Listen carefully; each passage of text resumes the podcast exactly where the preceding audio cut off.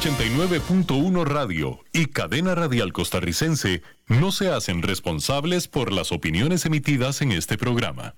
Transcomer, puesto de bolsa de comercio, presenta a las 5 con Alberto Padilla.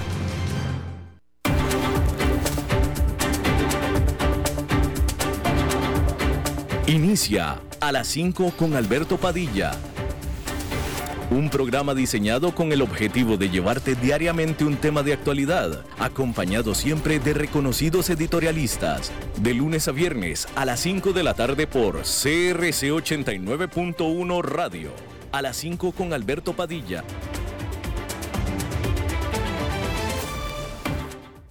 Hola, ¿qué tal? Saludos, bienvenidos a esta emisión de A las 5 con su servidor Alberto Padilla. Muchísimas gracias por estarnos acompañando Gracias por estar ahí. Le mando cálidos saludos desde la señal y las instalaciones de CRC 89.1 Radio en San José, Costa Rica, desde donde estamos transmitiendo hasta el punto, en el tiempo y en el espacio en el que usted nos está escuchando, porque estamos saliendo en diferentes vías simultáneamente, por ejemplo, en Facebook Live, en la página de este programa, a las 5 con Alberto Padilla.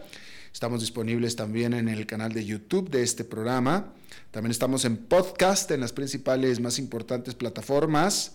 Spotify, Apple Podcast, Google Podcast y otras cinco importantes más. Aquí en Costa Rica este programa que sale en vivo en este momento a las 5 de la tarde se repite todos los días a las 10 de la noche aquí en CRC 89.1 Radio. Don Nelson Campos está a cargo de los controles al otro lado de los cristales acompañándome. Muchos saludos, don Nelson y la producción general de este programa, siempre poderosa, desde Bogotá, Colombia, a cargo del señor Mauricio Sandoval. Bien, hay que comenzar informándole que eh, después de una inexplicable titubeo, inclusive una inexplicable negativa por parte de Alemania, de una ayuda primordial, clave, básica que le estaba pidiendo eh, Ucrania y a la cual Alemania dijo, mira, te ayudo y te he ayudado en todo, pero esto no, que era enviarle sus tanques Leopard y que nadie se explicaba por qué, como decimos en México, por qué fregados no. Hay que decir que ahora se estaba esperando que Alemania anunciara el despacho finalmente de sus tanques Leopard a Ucrania después de eh, una, de nuevo, inexplicable negativa a hacerlo.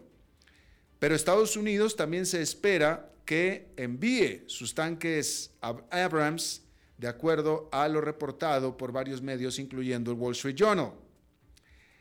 Esta vuelta en U por parte de Alemania también permitiría a Polonia y otros países el exportar sus tanques alemanes Leopard, pero ya comprados por Polonia y por otros países.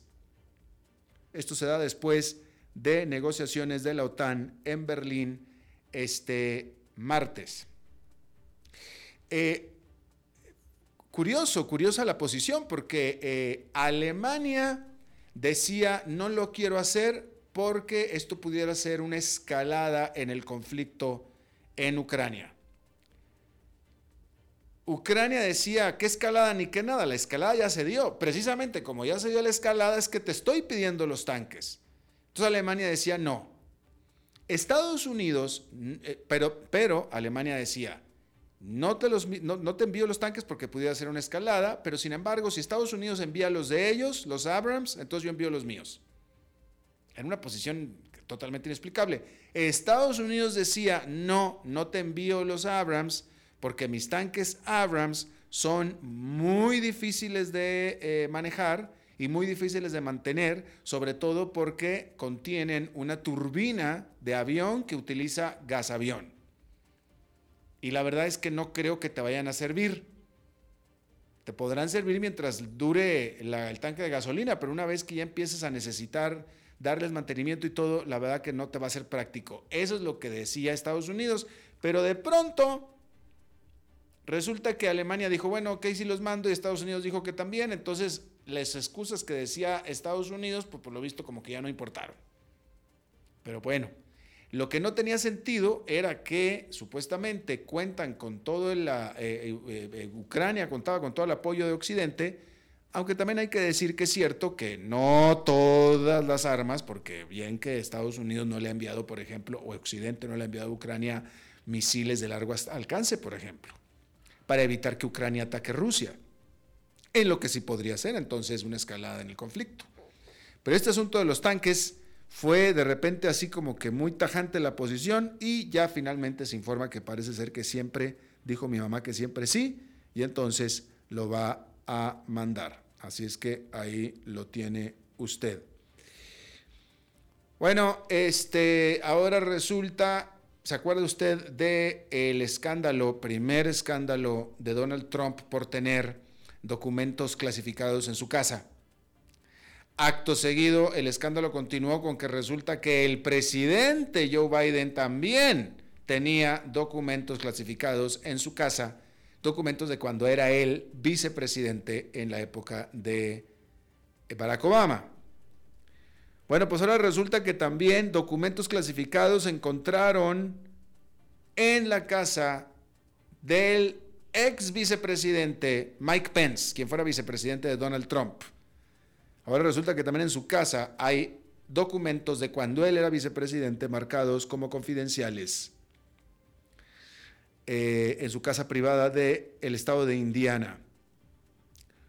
Empleados de Mike Pence condujeron la búsqueda la semana pasada después de que se dieron a conocer las noticias de que el presidente Joe Biden tenía sus papeles en su casa.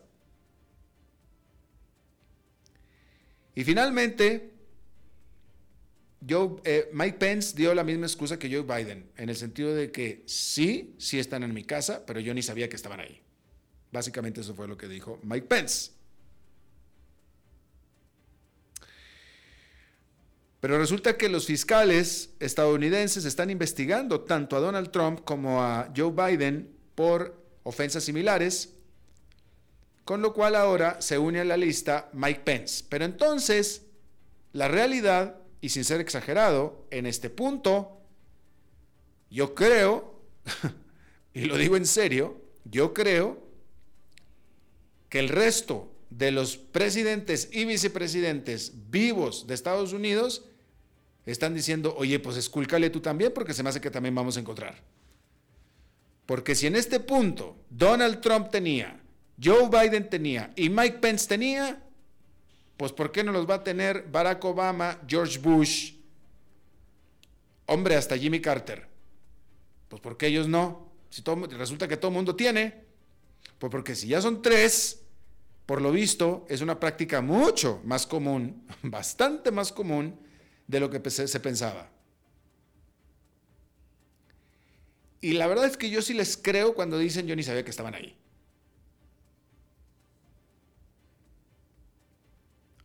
O más bien no pensé que fueran importantes para el Estado.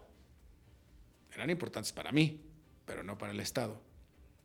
Pero pues reitero, si tres lo tienen, pues quiere decir que todo el mundo lo tiene. Así es que mire, en este punto se lo digo, no dude tan, ni tantito que un cuarto ejecutivo vaya a salir con que, ay, yo también me encontré varios papeles confidenciales. No lo dude ni tantito. Bien, hablando otra vez de Ucrania, hay que decir que el gobierno de Ucrania movió de sus puestos a varios oficiales altos en medio de varios escándalos de corrupción. El lunes, el viceministro de Infraestructura de Ucrania fue arrestado por presuntamente haberse robado 400 mil dólares que eran para ayuda. El encargado de la administración presidencial de Ucrania, o mejor dicho, el vice o el segundo encargado, o el, el vice encargado de lo que es la administración de la presidencia de Ucrania, renunció después de haber sido criticado por su estilo de vida demasiado lujoso.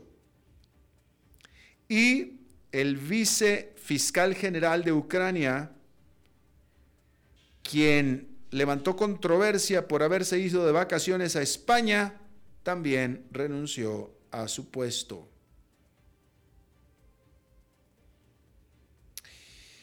¿Se acuerda usted de las imágenes terribles de aquella explosión en el Líbano, cuando explotó el puerto del Líbano? esas imágenes que hubo muchísimas que se viralizaron de la explosión tremenda. Bueno, pues hasta ahora se informa, o hasta ahora resultó, que varios políticos o, oficiales del gobierno de entonces fueron acusados de homicidio y probable intento también con respecto a esta eh, eh, explosión del 2020 en Beirut. Entre los acusados están Hassan Diab, quien era el primer ministro en aquel momento y quien renunciara unos días después de este desastre que mató a más de 200 personas. Las autoridades del Líbano habían detenido la investigación por todo un año. Por eso es que hasta este momento nos estamos enterando. Bueno, el Departamento de Justicia de los Estados Unidos y ocho estados de la Unión Americana, incluyendo la propia California y también Nueva York, de manera sorpresiva entablaron una demanda en contra de Google basada en California, alegando de que Google de manera ilegal domina el mercado de los anuncios en línea, el mercado de la publicidad en línea. Acusan a Google de prevenir que anunciantes y publicistas puedan hacer transacciones con otras plataformas rivales, entre otras prácticas anticompetitivas. Esta demanda, que es la segunda demanda federal que se entabla en contra de Google, está buscando forzar a la empresa a que desinvierta en varios de sus productos de publicidad. En esta noticia que va a dar mucho de qué hablar. Bueno, Microsoft presentó sus estados de resultados trimestrales del último trimestre del año pasado y reveló que sus ingresos crecieron en un 2% anual, es decir, 2% al cuarto trimestre con respecto al cuarto trimestre del 2022. Para un total de 52 1.700 millones de dólares. Mientras que la utilidad, que fue de 16.400 millones de dólares, cayó en un 12%.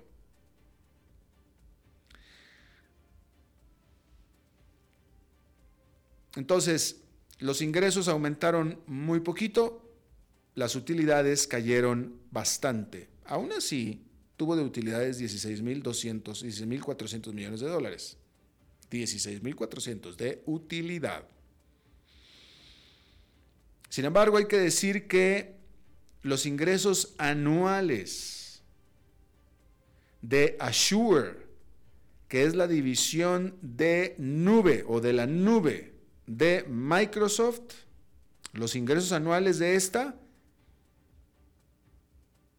fueron de 31%, que es menos, es una desaceleración respecto de los últimos dos trimestres. Las ventas decrecieron por resultado de que algunos negocios de Microsoft que se dirigen al mercado del consumidor, como son por ejemplo Xbox y la división de videojuegos, pues cayeron de manera importante.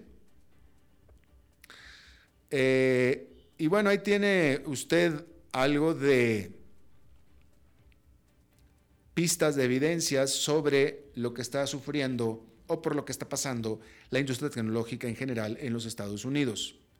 Las acciones de Microsoft han caído un 27% desde noviembre del, 2021. Que estos son dos puntos porcentuales menos que el indicador Nasdaq Composite. Evidentemente, esto es un buen desempeño. Ha caído menos que el Nasdaq y esto es porque Microsoft tiene una gran base de empleados que son negocios. Y hasta ahora los negocios, hasta ahora, han sufrido menos que el consumidor.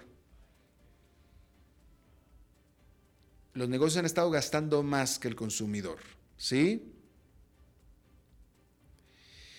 Y bueno, eh, hay que decir que la semana pasada, con todo y esto, Microsoft anunció sus planes de despedir alrededor del 5% de su planta laboral global, unas 10.000 personas. Y bueno, ahí lo tiene usted.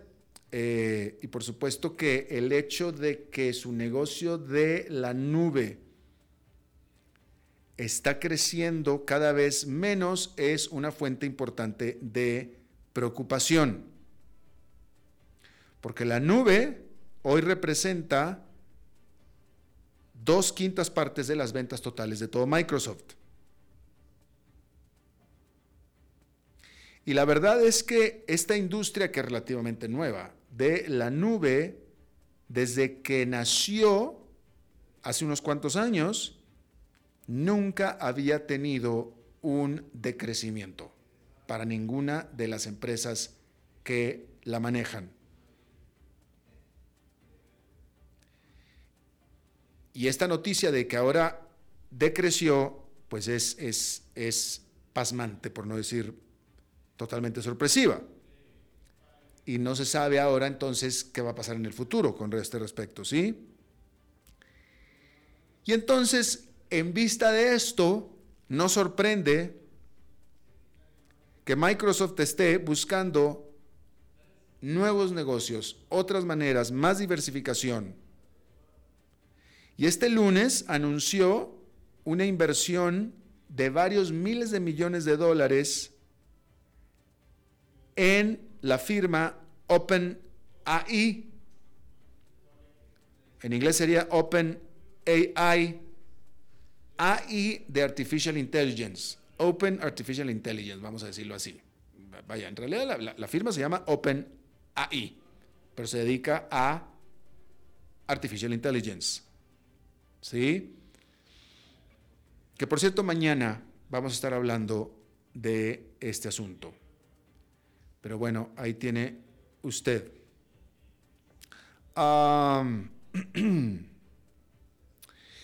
Déjeme le informo también que eh,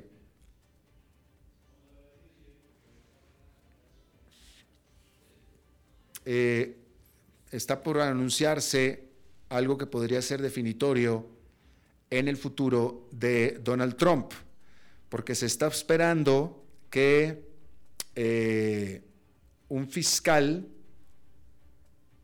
de el condado de Fulton en Georgia, el, condado de Fulton es donde está basada la ciudad de Atlanta, ¿sí?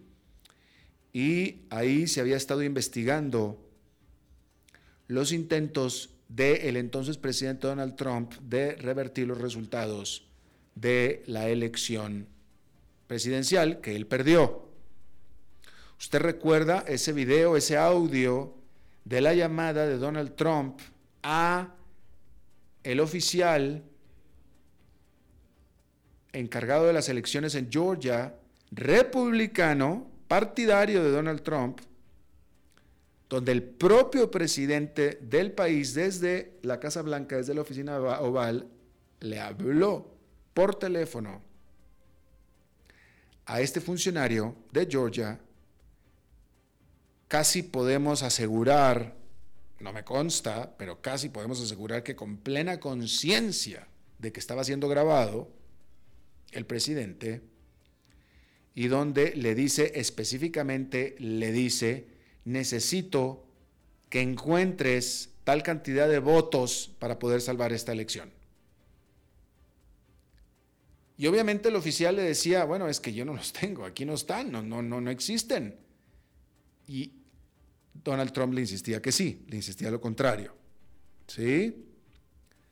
Eh, obviamente Donald Trump alega de aquella llamada telefónica que todo estaba perfecto con esa llamada. Él no piensa, nunca piensa, o sea, nunca piensa que hizo algo malo, nunca, jamás.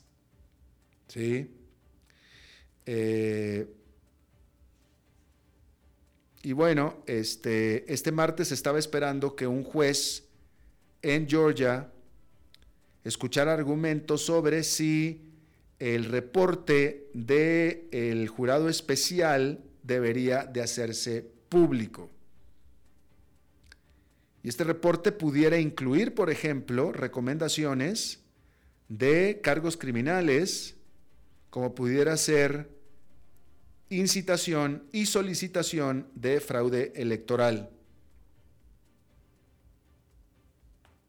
Aunque por estos tecnicismos legales que uno no entiende, se dice y se, especifica que eh, cualquier acusación judicial vendría de otro gran jurado.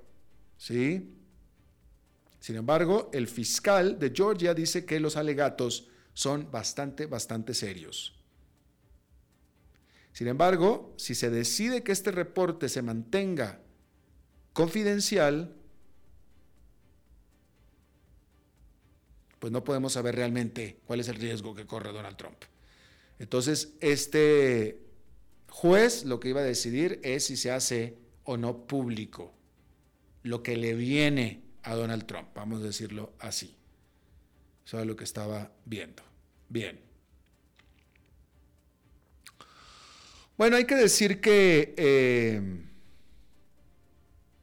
vamos a hablar del Salvador, porque ahí Nayib Bukele, el presidente del Salvador, aseguró que su país pagó a sus acreedores todo lo que se les debía por 604 millones de dólares en bonos que se vencieron este martes.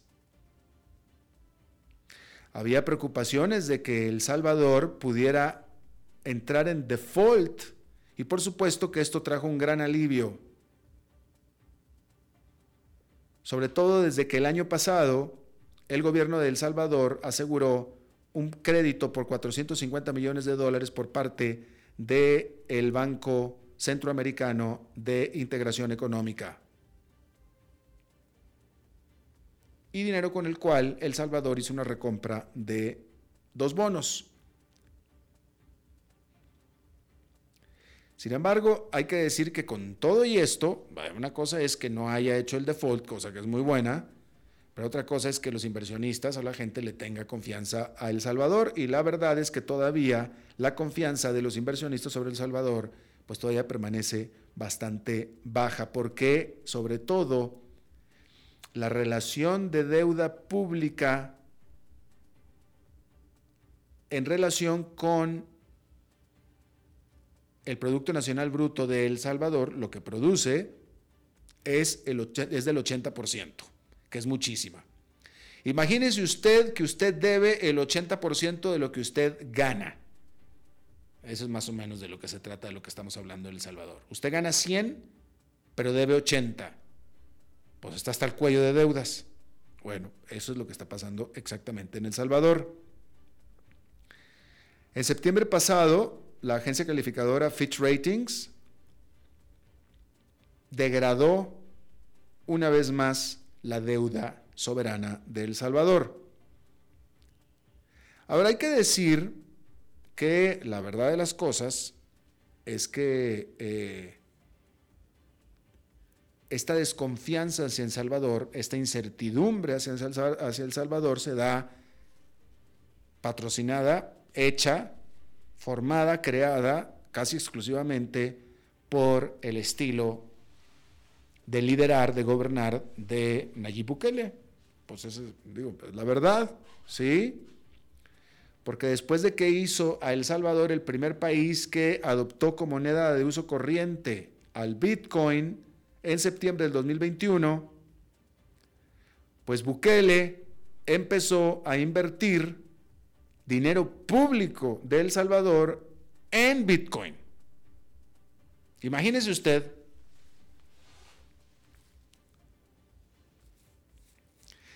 Y lo malo, obviamente, digo, el, problema, lo malo no es invertir el dinero en Bitcoin. El problema es lo que ha perdido Bitcoin. Y con todo lo que, bueno, si usted sigue este programa, usted sabe todo lo que hemos hablado del Bitcoin, ¿sí? Y obviamente, si Nayib Bukele estaba invirtiendo dinero público en Bitcoin, pues allá se fue el dinero público de Bitcoin. El portafolio de inversión gubernamental de El Salvador en Bitcoin ha perdido casi la mitad de su valor desde septiembre del 2021, que equivale a alrededor de 52 millones de dólares. Eh, vaya, digamos que El Salvador es chiquito, 52 millones de dólares no es poquito dinero, pero el punto es que ha perdido más de la mitad del valor de la inversión que ha hecho Nayib Bukele. Eh, y bueno, eh, aparte, el propio Bukele ha hecho aumentar el gasto del gobierno, tratando de hacer cambios. Los cambios cuestan. Por ejemplo, esta persecución que ha hecho Nayib Bukele sobre las pandillas ha hecho explotar la población de las cárceles en El Salvador, lo que ha hecho explotar pues el costo de financiamiento de estas cárceles que el gobierno eh, financia completamente. Y por supuesto con el eh, consabido, porque eso sí es cierto también, costo en términos de mucha gente inocente que está metida en la cárcel en El Salvador. Y esto se dice incluso en El Salvador. Yo acabo de estar en El Salvador hace un par de meses y ahí la gente dice, dice, dice, sí, si hay más seguridad, sí, si hay más tranquilidad, pero también sí no todos los que están en la cárcel son pandilleros. Se ha metido a mucha gente inocente. Entonces han cometido ese tipo de abusos. Eh, y bueno, pues ahí lo tiene usted. Eh, pero bueno, por lo pronto no entró en default y eso es bueno. Por lo pronto. ¿Qué suceda después? Eso ya lo veremos. Vamos a hacer una pausa y regresamos con más. A las 5 con Alberto Padilla, por CRC 89.1 Radio. Desde los verdes bosques de nuestra montaña nos llega agua Cerros de la Riva, agua fresca de manantial que te permitirá vivir en equilibrio, proteger tu salud y la de tu familia, libre de sustancias químicas, envasada sin alterar su naturaleza a 2.000 metros de altura. Agua Cerros de la Riva, naturalmente neutral. Búscanos como cerrosdelarriba.gmail.com Llámanos al 8374 3229. Cerros de la Riva, Live Spring Water. Ok, gracias a todos por haber venido a la fiesta de despedida de don Alberto, quien cumple 30 años de trabajar para nuestra empresa. Y bueno, le llegó el día del retiro. Don Alberto, ¿por qué no viene acá y nos da unas palabras? Muchas gracias a todos. Solo puedo decirles que si alguien sabe de algún trabajito, que por favor me avisen. Es en serio. No me preparé para este momento y tengo que ver cómo consigo otro trabajo. No cometan el mismo error que yo. Transcomer, puesto de bolsa de comercio. Construyamos juntos su futuro. Somos expertos en eso.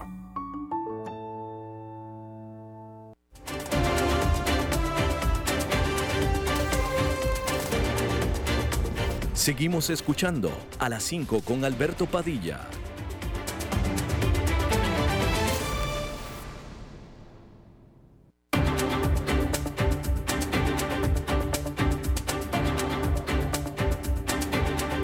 Muchísimas gracias por continuar con nosotros. Eh, vamos a hablar de eh, el tema, de este tema. Mire, eh, ¿cuándo fue? Es un tema que se rara vez, rara vez se habla en ningún medio de comunicación, en la radio menos tal vez, pero fíjese, póngase usted a pensar, ¿cuándo fue la última vez que usted tuvo la desdicha, la desgracia de asistir a un funeral y que este funeral haya terminado en el panteón enterrando, yendo a la misa de cuerpo presente y enterrando el cuerpo en un ataúd?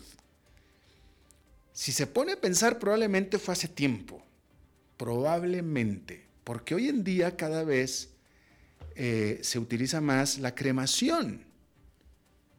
Y hoy en día, si usted se fija, cada vez se utiliza más una, lo que le llaman una cripta en la iglesia que el panteón. Eh, justamente, y esto es casualmente una charla que tuve yo con mi hermano esta semana, esta semana, porque mi padre, que falleció hace siete años, él había comprado un lote en un panteón para que él fuera enterrado ahí. Pero resulta que mi padre falleció, no, eh, eh, no lo enterramos, lo cremamos y no se utilizó el lote del panteón, sino que se fue a una cripta en una iglesia cercana a la casa de mi hermano en México, ¿no? Entonces, ha habido una evolución, un cambio en esto. De hecho, eh, la Asociación Funeraria de Estados Unidos estima que para el 2035 solamente el 15% de los entierros será como lo conocemos tradicional. Y de hecho en Estados Unidos, desde el 2016, a partir del 2016, más de la mitad de los eh, fallecidos, de los que fallecen, fueron cremados a partir del 2016, han sido cremados. Y eso va a seguir al grado de que en el 2035 solamente el 15% de los entierros va a ser ya tradicional. Pero bueno, eso es cuanto eh, se han estado cremando, pero ahora hay otras alternativas en el mundo. Existe ahora lo que le llaman los entierros verdes, para ponerle un término genérico. En Estados Unidos, en algunos estados ya se aprueban eh, lo que eh, le llaman entierros verdes, que pueden tener diferentes formas. En Estados Unidos, que yo me, parece que es la, más reciente de las formas, es literalmente ponen en lo que yo definiría el cuerpo en un cajón, en un, en un ataúd, haga de usted de cuenta que es un ataúd, y lo ponen con tierra y con trocitos de madera y con otras cosas así medios eh, eh, eh, biodegradables que el cuerpo se descompone y en menos de tres meses el cuerpo se hace parte de la tierra, se convierte en composta, literalmente en composta. Y esta es una manera de entierro verde, porque resulta que la manera tradicional es muy invasiva para el ambiente. Y la cremación también, la cremación también, ¿no? Bueno, esto nos llevó a una tarea eh, de eh, nuestro productor Mauricio Sandoval a conocer qué es lo que se está haciendo en Latinoamérica al respecto. Y vimos con eh, esta compañía en Medellín, en Colombia, donde están desarrollando ellos, allá en Medellín, ya me, llama la, atención porque ya no siquiera le llaman panteones o cementerios o camposantos, no, le llaman bosques de vida, es un bosque de vida claramente un nombre eh, mercadológico que me, gusta, suena bonito. ¿sí? Eh, me parece que no van tan allá como para convertir el cuerpo en composta, pero sin embargo es una oferta bastante novedosa, ciertamente novedosa en América Latina. Le agradezco muchísimo a Javier Martínez, director nacional de, de mercadeo de Prever Soluciones Exequiales en Medellín, Colombia. Javier, gracias. Alberto, ¿cómo estás? Buenas tardes. Buenas tardes. Gracias por la eh, invitación. muy amable. Nelson, dame un poquito más de volumen, por favor, gracias. Eh, Javier Martínez, a ver, dime una cosa. Eh, em, ustedes, ahorita me vas a hablar de las diferentes ofertas que ustedes, pues, ustedes ofrecen, no es, el jardín de vida no es un camposanto o un cementerio tradicional, pero en la oferta que ustedes tienen, que es múltiple, pero eh, nada más para poderlo establecer claramente desde el principio, en todas involucra la cremación del cuerpo, ¿cierto? Sí, mira, Bosque de Vida nace aproximadamente en el 2013. Eh, es una solución, como tú dices, exclusivamente para cenizas. Eh, obviamente, digamos que nace también un poco de la, de la dinámica en términos de, de, la proporción de servicios de fallecidos que tenemos nosotros en la ciudad de Medellín bajo, bajo el destino final de cremación. Es muy similar a lo que tú dices, digamos, en Medellín estamos en niveles de cremación del 85% de los fallecidos. Y esto, digamos que el, mercado eh, está muy inclinado hacia allá. También nos sucede el fenómeno que tú comentas, clientes que tienen ya lotes adquiridos desde hace muchos años eh, con nosotros y efectivamente no los usan.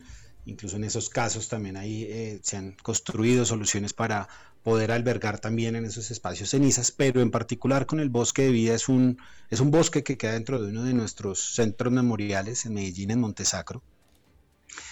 Digamos que tiene muchos subproductos dentro del bosque de vida, espacios familiares, espacios individuales, eh, espacios de un poco más vanguardistas y otros espacios un poco más conservadores, pero que al final eh, están cobijados por una filosofía eh, muy ecológica, muy de conservación del medio ambiente, muy de reencuentro con la naturaleza, sobre todo, digamos, de un aprovechamiento del suelo. Y esa es una razón fundamental que hoy nos lleva, después de tanto tiempo de tener cementerios o, o centros memoriales en nuestros países, el espacio y digamos la tierra cada vez es más escasa ante el volumen de fallecidos que hay. Entonces, este tipo de soluciones, digamos que no solo es una alternativa ecológica, que tiene una filosofía muy fuerte para quienes gustan de estos temas, eh, sino que también eh, tiene un tema de aprovechamiento del espacio muy fuerte.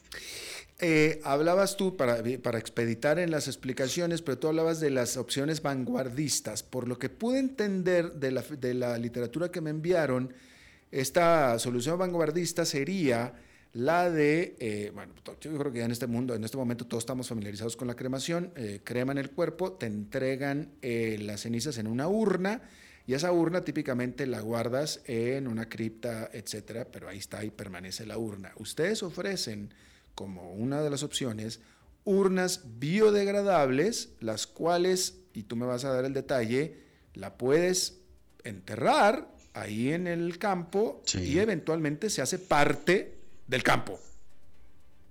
Sí, de acuerdo. Digamos que esas opciones más vanguardistas van a un espacio en general, incluso uno de nuestros productos es la zona Zen, que es un jardín Zen bastante amplio y allí digamos que no hay una ubicación en específica, no hay una placa, no hay una lápida, sino simplemente se hace una ceremonia eh, de, la inhumación de estas cenizas que se hace en una urna biodegradable, que eh, estas urnas son fabricadas a partir de componentes también biodegradables y que tienen ciertos, eh, construidos con ciertos elementos que aceleran la, biodegradación de estas urnas y al cabo de, a la vuelta de semanas ya están integradas con la tierra y es un espacio, un jardín zen o una zona perimetral del bosque vía que es una zona boscosa donde se ingresan en una ceremonia de las cenizas en la tierra, hay una integración de cenizas en la tierra y básicamente se da un espacio más para el duelo de una manera ceremonial.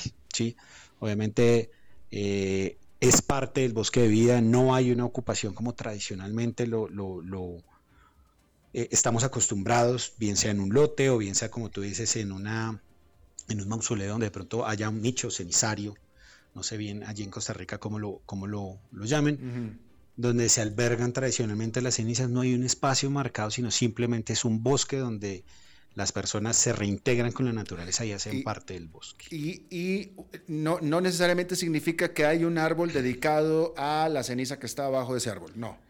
No, no, sin embargo no, hay, no lo hay, digamos que es en general parte del bosque hay unos productos que, que, manejamos también que están, son grupos familiares que están ubicados verticalmente y están a los pies de un árbol también nativo de la región, eh, también para cenizas, pero son grupos familiares eh, donde también tiene una, filosofía familiar de vida después de la vida, integración con la naturaleza, integración familiar. Y eso es un concepto que ha gustado mucho, porque de alguna manera tradicionalmente en Medellín se vendían muchos mausoleos familiares, ¿sí? tanto en lotes como en, en, cenizarios, eh, y ese concepto pues ha sido llevado, digamos, cobijado bajo la filosofía del bosque de vida, con esa integración familiar, pero pues obviamente dentro de un espacio natural. Claro, eh, eh, ahora en lugar del mausoleo de mármol, ahora encuentras un, bosque.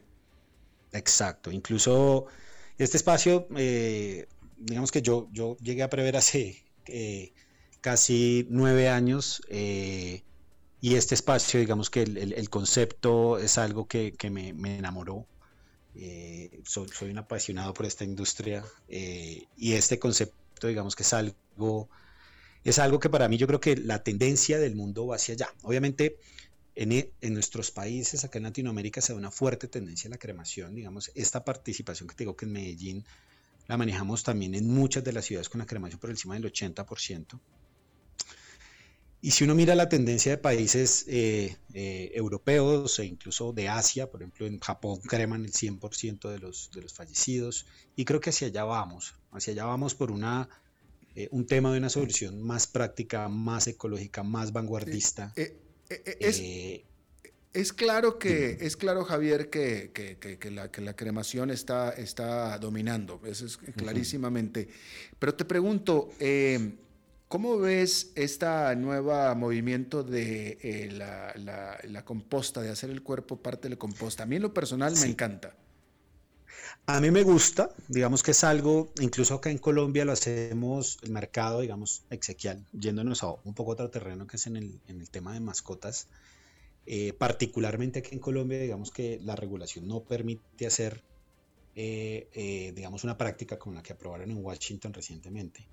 Sin embargo, por ejemplo, en el mercado de mascotas sí está aprobado y sucede mucho acá. Se utiliza mucho el destino final de biotransformación, aquí es llamado, que es básicamente convertir a la mascota en compostaje con una serie de elementos químicos que aceleran, eh, digamos que eh, la, descomposición de la mascota y lo vuelven compost al final. Eh, Eso digamos que aquí está, está muy, muy en, en, boga, digamos, en el tema de mascotas, sin embargo en humanos aún no. Claro. ¿Qué creo yo y qué opinión me merece? Digamos que me parece una, una opción para el que gusta, hay familia muy, muy conservadoras que obviamente, o, por religión o por muchas otras cosas, digamos que no, no gustan de la cremación, me parece una muy buena opción en términos eh, ecológicos, en términos de integración con la tierra, en términos eh, también de esa comunión que un poco nosotros queremos llevar eh, con el bosque de vida. Creo que hay un tema de integración con la naturaleza muy importante y me parece una muy buena idea. Vamos que lo único que de pronto veo un poco complejo es el tema del uso del suelo por lo que te digo, hoy en lo que se han convertido en nuestros, nuestros centros memoriales y cada vez ante el volumen de fallecimientos que hay con el paso del tiempo, pues el espacio es más reducido y normalmente se buscan soluciones para eh, poder hacer un óptimo uso del espacio. Eh, bueno, ahora, pero una, pregunta. Eh, bueno, digo, ¿por qué? Porque es que cuando tú, cuando tú me explicas lo que es el bosque vivo que ustedes tienen, eh, y lo que hacen con las cenizas, pues ya con lo que es la composta me parece nada más es un pasito más allá, ¿no? Eh, eh, pero ¿qué era lo que mencionaba sobre el espacio? Porque, no sé, tú me dirás, yo quiero pensar que un cuerpo en composta no debe ocupar más espacio que las cenizas de un cuerpo, ¿o sí?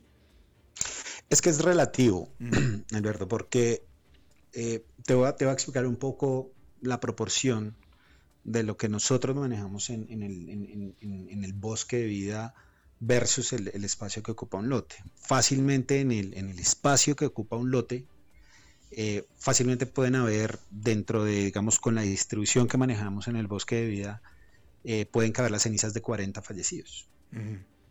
Entonces el uso del suelo, digamos que eh, se optimiza, digamos, de, de, la manera que te digo. Ahora, claramente hay muchas variables que influyen de pronto en la manera como, como se hace este, esta solución final de compostaje. Eh, pero me parece una buena alternativa. Finalmente yo creo que el, futuro, el futuro de, los, de, las, de, las honras fúnebres eh, va un poco hacia allá. Digamos, tiene un futuro y una, y una bandera totalmente ecológica y verde en el futuro hacia, hacia lo cual yo creo que se va a dirigir inevitablemente con las nuevas generaciones. De, definitivo. Eh, y yo creo que en todos los países de Latinoamérica tenemos que estar preparados porque pues ya el mundo lo está viviendo. Eh, y una última pregunta. Eh, ¿Los precios han bajado? Hoy en día una solución de como la que ofrece Bosque, Bosque Vivo es más barata o más económica que el funeral y entierro tradicional? Sí, digamos que hay ciertos procesos que tienen en común, eh, pero indudablemente, eh, digamos que la cremación es, una alternativa en, términos de costos un poco más económica, digamos, eh, que la inhumación. Digamos que la inhumación, aparte que normalmente la solución de lote de inhumación conlleva unos procesos posteriores después de un tiempo. normalmente acá en Colombia por lo menos manejamos una temporalidad cuando de, ese alquiler de lote. Digamos, la mayoría de entidades ya no comercializamos los lotes como tal, como tradicionalmente se hacía, un lote en un, en un cementerio, en un centro memorial. Muchas de las, de las de las empresas de servicios fúnebres acá en Colombia ya no se está comercializando, lo que se hace es un alquiler durante cuatro años, a los cuatro años hacer un proceso que es bastante doloroso para la familia y también digamos que cuesta sacar el fallecido y en muchos casos ya darle un destino en alguna cripta, en un destino final, bien sea para cenizas o restos en, donde pueda, digamos, reposar el ser querido. Entonces, hay una serie de costos que están asociados a esto que hace que la opción de la inhumación sea mucho más costosa que la, que la opción de la cremación, incluso con el destino final, por ejemplo, en Bosque de Vida, que obviamente eh, ofrece una gama de alternativas de diferentes costos de acuerdo a lo que el cliente y eso de, alguna manera también democratiza un poco eh, eh, los productos exequiales y, los, digamos que el reposo digno final para los fallecidos. Claro. Javier Martínez, director nacional de mercadeo de Emprever Soluciones Exequiales de Medellín, Colombia, te agradezco muchísimo de charlado con nosotros. No, Alberto, un gusto y, un placer hablar contigo. Gracias. Eh, ¿Vamos a pausa, Nelson, o nos vamos directo? Directo ya, ah, bueno, perfecto, pues es directo. Martes eh, tenemos la visita, eh, el segmento de nuestro buen amigo y colega Fernando Francia. Fernando, ¿cómo estás? ¿Qué tal? Un gusto saludarte, Alberto. ¿Cómo estás vos? Muy bien, afortunadamente. Me alegro, me alegro mucho. Se acercan los Oscars, esta, esta entrega de premios a películas que han tenido sus transformaciones, ¿no? Porque ya eso de la, de la película extranjera o idioma extranjera, como es realmente oficialmente el tema, eh, eh, ya muchas de películas que se hacen fuera de Estados Unidos que se estrenan en plataformas, pues ya entran en la eh, puja por mejor película, ¿verdad? Y, entonces ha, tenido algunas transformaciones los Oscars. Hoy quería hablarles de, em, de cómo hay a veces ficción y no ficción dentro del cine, de la literatura y de todo un poco. No sé si vos viste Blonde, la película que se llama Rubia en, español, pero pues eh, se llama Blonde en inglés. Es, eh, es, realmente una película basada en un libro de Joyce Carol Oates, una autora, una escritora estadounidense muy prolífica, ha escrito muchísimo, incluso ha sonado como para estar entre los eh, posibles candidatos a un Nobel de literatura ella. Bueno, pero viene el caso, yo la vi hace un tiempo, ¿no? Pero viene el caso porque en los premios la película no está nominada, pero sí su protagonista, la eh, nacida en Cuba, Ana de Armas, que hace el papel de Marilyn Monroe, impresionante papel, una actuación soberbia. La película no es un trabajo biográfico de Marilyn, porque aunque está basada en algunos aspectos conocidos de su vida y, y seguramente el autor hizo una gran investigación, tiene algunos pasajes eh, pues que son conocidos, ¿no? Y que por lo tanto están ahí como parte de, de, ese trabajo de, que ha hecho la autora, pero también hay otros que son interpretados por la autora y que son producto de la imaginación o de lo que la autora quiso eh, eh, pues mostrar del personaje Marilyn Monroe. Entonces Joyce Carol interviene en esa especie de biopic que no es una película biográfica y, eso ha levantado mucha polémica porque cuando se, se exhibe en la plataforma de Netflix ahí se hace el anuncio de que es una obra de ficción, lo dice, está basado en un libro de ficción que se llama Blonde pero pocos lo leen o pocos lo recuerdan. Y entonces empiezan a criticar de por qué hay escenas falsas, ¿no? Hay una escena con el presidente de entonces, eh, de Marilyn, una escena sexual que no existió nunca, ¿no? En fin, hay muchas escenas que son, digamos, falsas entre comillas, pero son producto de el, libro que escribió eh, Joyce Carol Oates, es decir, de lo que ella quiso decir se requiere mucha genialidad para poder hacer una obra de ficción tan cercana a una obra que podría casi parecer un documental. Porque hay que reconstruir escenas, pasajes, eventos, diálogos, situaciones y que a partir de la realidad ficcionadas parezcan verdad.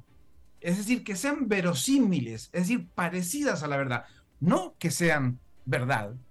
Esa es la magia de la literatura y en este caso del cine, cosas que parezcan verdad, ¿no? Y los espectadores, los lectores, tienen una especie de pacto de vamos a creerle por este rato que estamos leyendo a esta autora de que lo que nos cuenta es, es verdad, para entrar en la historia y para compenetrarnos en esa historia. Tanto es así que, que, luego te crees que es verdad y se ha, ha generado muchas discusiones sobre la vida de Marilyn Monroe. Pero en otras ocasiones la literatura y el cine hacen trabajos de no ficción también. Y ahí pues hay que hacer una investigación muy profusa para encontrar los detalles que te den la riqueza de una obra cinematográfica. Hay un sinfín de películas que son reconstrucciones a partir de, esas investigaciones de lo que sucedió en algún momento de la historia de los seres humanos, ¿no? Ustedes ahora que, están, que les pongo esto en la cabeza estarán pensando en muchas de ellas.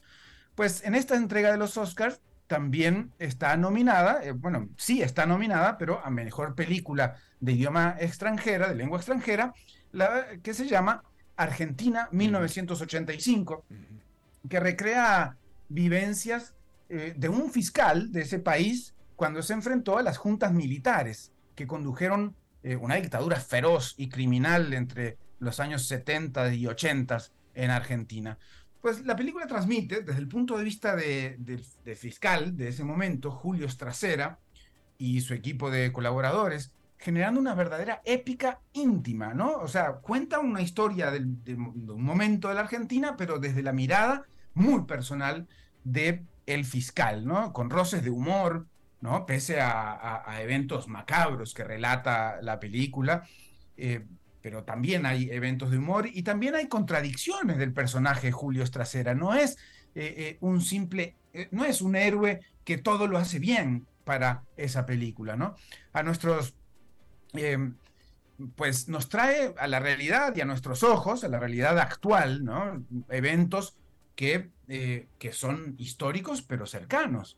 La película, como toda obra, se, se parcializa un poco, obviamente, porque elige un trozo de historia para contar y no cuenta todas las historias posibles. Sería imposible eso, porque hay miles de historias alrededor de el juicio a las juntas. Pero es fiel, según lo atestigua la propia historia, ¿no? Que conocemos y, pues testigos y demás, ¿no?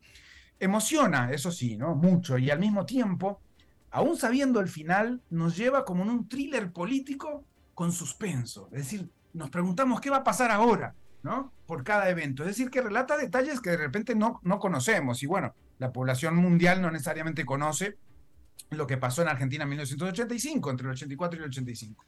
Deja de lado elementos importantes, eso sí, ¿no?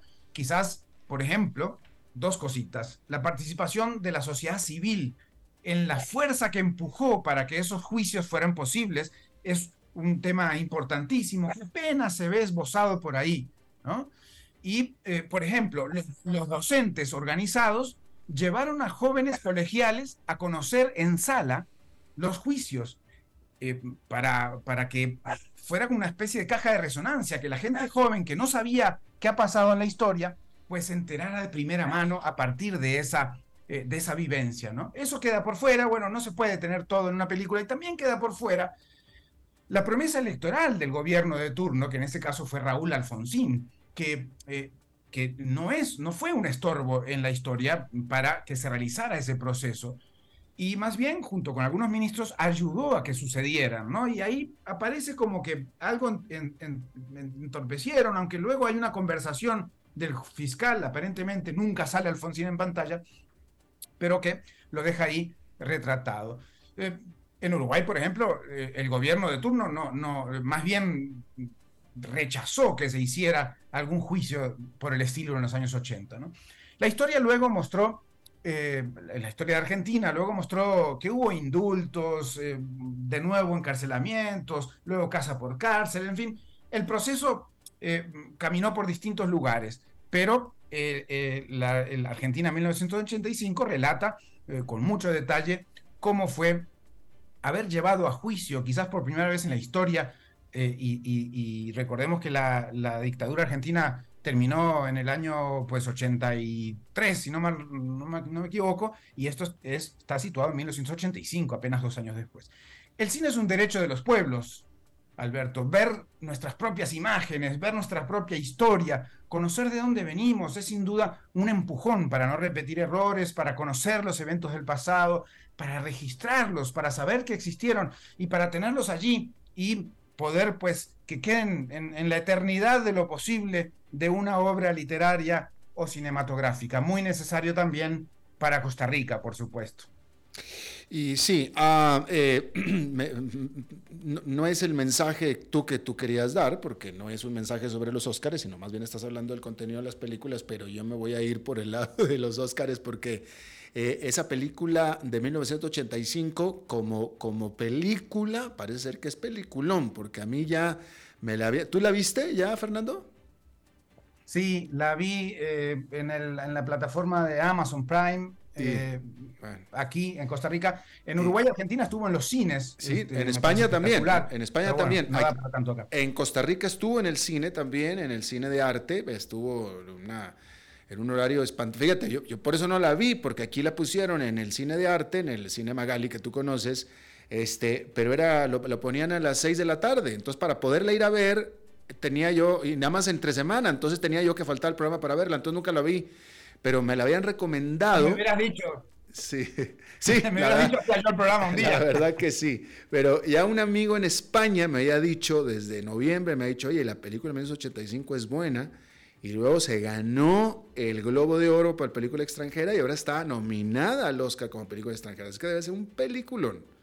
Sí, es una gran película, técnicamente es impecable, el nivel, la, forma de recreación de los, del año 85 no es fácil hacerlo, digamos, en, en, pleno 2022, supongo que se habrá rodado 21, y, y, bueno, eh, compite con otras importantes, como Sin Novedad en el Frente, The Quiet Girl, Close y Oh, pero mm, yo creo que tiene mucha chance de, de ganar el Oscar Argentina en 1985, porque pues eh, políticamente pone eh, la mirada en un lugar importante, no, no toma partido de partidos políticos, de tendencias políticas, no, eh, de, izquierda a derecha, no, porque toma partido por, en contra de las injusticias aberrantes que se cometieron durante el periodo dictatorial de Argentina, más allá de todo lo, lo, que pueda haber venido después o haya venido antes, son complejos nuestras historias, los países, pero sin embargo solo relatar el hecho requiere eh, de, una, mm, de una síntesis importante y lo hace muy bien. Ricardo Darín, además, como actor conocidísimo seguro por todos nosotros, eh, hace del fiscal Julio Estracera. Y, luego hasta podemos, están ahí las grabaciones de, de, ese alegato final que hace el, fiscal de verdad, están en YouTube y, está, y podemos ver algunas eh, coincidencias eh, exactas de, ese relato. Eh, y, bueno, el, obviamente no es que yo les cuente el final, porque el final ya, ya lo sabemos, pero en realidad no es el final lo bueno de esa película, sino justamente la trama, ¿no? La trama más que el desenlace. Claro, por supuesto. Fernando Francia, muchísimas gracias. Pura vida. Vamos a ver si comentamos algunas otras películas de aquí al Oscar. No soy un gran cinéfilo, pero, pero pues a veces eh, hay algunas, eh, algunas joyas que, que, que, logro pues apreciar para ustedes. Definitivamente. Bienvenido los comentarios siempre. Claro que sí. Gracias, Fernando. Un abrazo grande. Bueno, eso es todo lo que tenemos por esta emisión de A las 5 con su servidor Alberto Padilla. Muchísimas gracias por habernos acompañado. Espero que termine su día en buena nota, en buen tono. Y nosotros nos reencontramos en 23, en 23 horas. Que la pase muy bien. Estamos aquí reunidos para celebrar lo que será una unión, esperemos eterna, entre ustedes dos. Luisa, ¿tenés suficientes activos líquidos en tu portafolio de inversión? Sí, y lo tengo bien diversificado por nivel de riesgo. Jorge, ¿tenés ya listo tu fondo de emergencia? Eh, primero que todo, no. Y segundo, Luisa, ¿No se supone que este era el padre que nos iba a casar? Ay, no, amor. Eso todavía no. Este es un asesor de Transcomer y bueno, tenemos que hablar de tu falta de fondo de emergencia. Transcomer, puesto de bolsa de comercio. Construyamos juntos su futuro. Somos expertos en eso. A las 5 con Alberto Padilla fue traído a ustedes por Transcomer, puesto de bolsa de comercio. Construyamos juntos su futuro. Somos expertos en eso.